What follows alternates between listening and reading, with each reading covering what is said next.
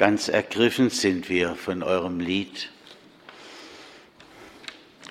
Wir hören jetzt, und ihr seht dann an der Wand wieder, den heutigen Predigtext für den Sonntag Rogate. Er steht, do you say Luke? Yes. Im Lukas Evangelium Kapitel 11, die Verse 5 bis 13. Und Jesus sprach zu ihnen, wer unter euch hat einen Freund und ginge zu ihm um Mitternacht und spräche zu ihm, lieber Freund, leih mir drei Brote. Denn mein Freund ist zu mir gekommen auf der Reise und ich habe nichts, was ich ihm vorsitzen kann. Und der drin würde antworten und sprechen, mach mir keine Unruhe. Die Tür ist schon zugeschlossen und meine Kinder und ich liegen schon zu Bett. Ich kann nicht aufstehen und dir etwas geben. Ich sage euch, und wenn er schon nicht aufsteht und ihm etwas gibt, weil er sein Freund ist, so wird er doch wegen seines unverschämten Drängens aufstehen und ihm geben, so viel er bedarf. Und ich sage euch auch, bittet, so wird euch gegeben. Suchet, so werdet ihr finden. Klopfet an, so wird euch aufgetan. Denn wer da bittet, der empfängt, und wer das sucht, der findet. Und wer da anklopft, dem wird aufgetan. Wo bittet unter euch ein Sohn den Vater um einen Fisch, und der gibt ihm statt des Fisches eine Schlange? Oder gibt ihm, wenn er um ein Ei bittet, einen Skorpion. Wenn nun ihr, die ihr böse seid, euren Kindern gute Gaben zu geben wisst, wie viel mehr wird der Vater im Himmel den Heiligen Geist geben denen, die ihn bitten. Herr, hilf, dass dein Wort zu uns spricht. Amen. Und trotzdem im Anfangsteil brauchen Sie mir nicht alles glauben. In the beginning I have sentences, uh, yeah, you, you'll see. es war Freitagnacht. Unsere lieben Gäste aus Michigan kamen in ihren Gastfamilien in Großaltorf Talheim und Ilshofen an, die anderen in Brettheim, völlig übermüdet, übermüdet und erschöpft. Fragen die Gastfamilien höflich, wie sie sind, dürfen wir ihnen noch etwas anbieten? Und die jungen Gäste antworten, gerne. Man hat uns in Korntal nur singen lassen. Aber das Abendessen, das haben sie glatt vergessen. Und zu Mittag haben wir auch nichts gekriegt. Seit Skalitza, Wien und Salzburg gab es immer nur ärmliche Rationen.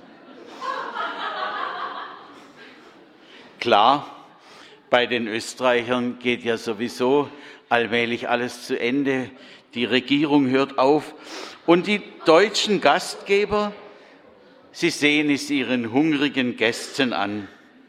Die sind ja heruntergekommen auf ihrer Tournee. Ein Schnitzel. You know what Schnitzel is? Ah ja. Oder ein Hähnchen mit Pommes. Das müsste es nun doch noch dringend heute Nacht sein. Aber wer hat das alles schon in seiner Gefriertruhe? 23.45 Uhr. Alle Läden sind geschlossen. Da ist guter Rat teuer. Ah, der Nachbar, der könnte es einem vielleicht geben, der könnte helfen. Aber um diese Zeit beim Nachbarn klingeln? Aber wenn man dann auf die hungrigen Gäste sieht und so nette Menschen scheinen es sein, zu sein. Und es ist ihnen sogar das Gerücht vorausgeeilt, schon von der Slowakei her, wo sich ein paar von ihnen sogar in einem Tonstudio getummelt hatten. Ich glaube, sie heißen Robert und Owen. Wer ist Robert und Owen? Oh, yes. Mhm.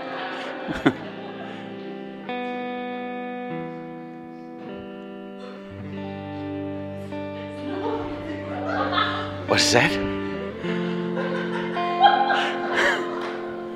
Ken, do you know? He What's that? is jealous for me. Love's like a hurricane. I am a tree bending beneath the weight of his wind and mercy. When all of a sudden I am unaware of these afflictions eclipsed by glory. And I realize just how beautiful you are and how great your affections are for me.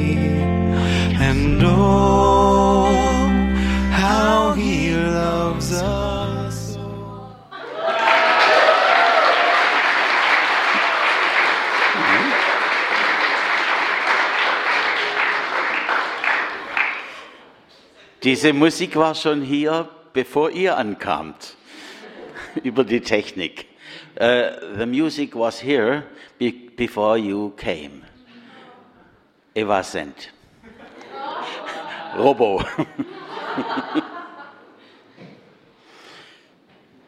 Damals in der Slowakei, da konnten sie noch ganz gut singen, nicht wahr? Haben wir gehört jetzt.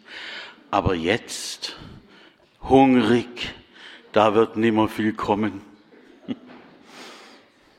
Also los zum Nachbarn und geklingelt. Einmal, zweimal, dreimal, so wie wir gestern Abend, nicht wahr? An die Tür geklopft, bis er öffnet. Ich brauche fünf Schnitzel und Pommes. Wie bitte? Und das ist dir nicht früher eingefallen, lieber Nachbar? Ja, bin ich in einem Laden? War es so am Freitagnacht? Sie nickt. Nein, es war nicht so. Ihr seid gut versorgt worden. Aber genau so hätte es sein können. So ist ja die Geschichte, die Jesus erzählt. Da kommt jemand und man hat nichts da vorrätig. Der Nachbar wird einem schon geben, sagt Jesus. Nicht, weil es so schön ist, in der Nacht aufzustehen, aber weil er den unverschämten Klopfer endlich loswerden möchte und weiter schlafen möchte. Er wird sich überlegen, wie kann ich denn den ungebetenen Störer einigermaßen zufriedenstellen. Jesus macht uns mit dieser Geschichte absolut Mut, Gott, unseren Vater, am Tag und in der Nacht in unseren Gebeten anzurufen. Wir dürfen alles bitten, zu jeder Zeit, auch wenn es sich unverschämt anhört. So können wir einfach zu ihm sagen, du, ich habe Angst. Angst vor der Prüfung morgen früh. Aber wenn ich weiß, dass du mir hilfst, dann kann ich jetzt einschlafen. Oder, Herr, meine Frau ist krank, bitte hilf ihr doch. Oder, mein Partner hat mich verlassen, ich bin am Verzweifeln. Oder, ich bin so bitter allein, hilf mir, Herr. Alles dürfen wir ihn bitten. Und er wird uns ganz bestimmt nicht hinausstoßen. Aber ist das, wozu uns da Jesus einlädt, nicht wirklichkeitsfern? Wie oft hat Gott schon etwas Schlimmes geschehen lassen, einfach obwohl wir ihn inständig gebeten hatten, hilf mir doch. Dann ist es doch passiert, trotz aller Gebete.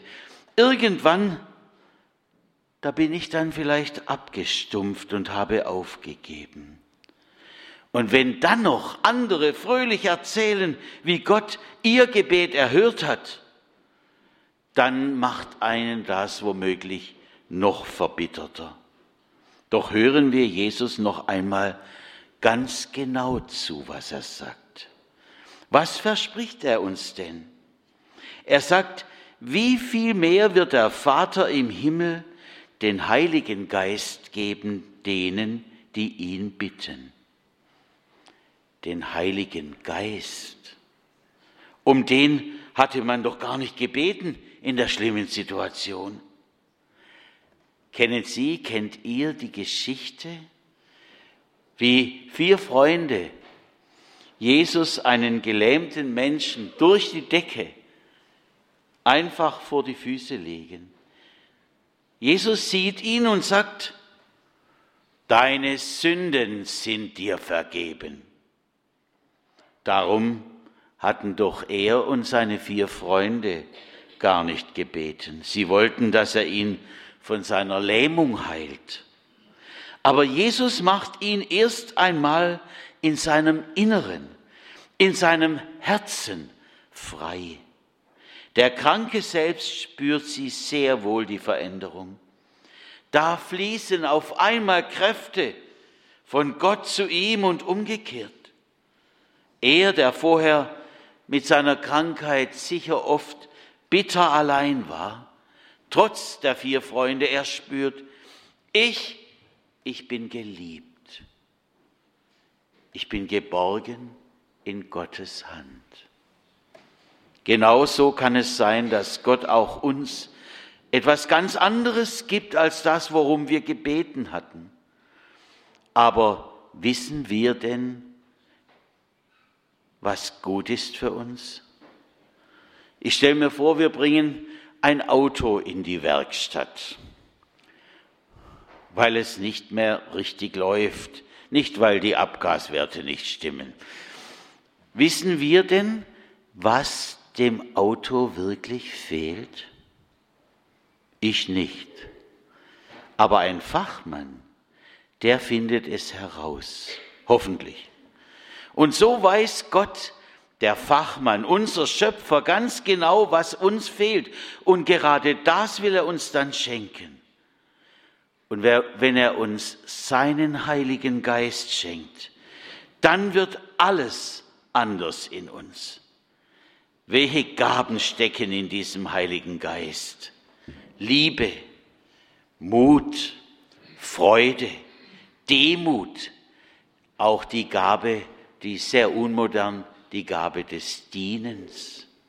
Neues Leben schenkt er uns. So öffnet er dem Beter seine Schatzkammer und gibt uns mehr, als wir denken können. Übrigens, der Gelähmte durfte dann doch auch aufstehen und konnte wieder gehen. So lasst uns beten und die Einladung hören, zu unserem Vater zu kommen, Tag und Nacht. Und er wird uns nicht hinausstoßen, auch wenn er uns keine Schnitzel gibt in der Nacht. Nein, er wird uns reich beschenken mit dem, was wir brauchen. Amen.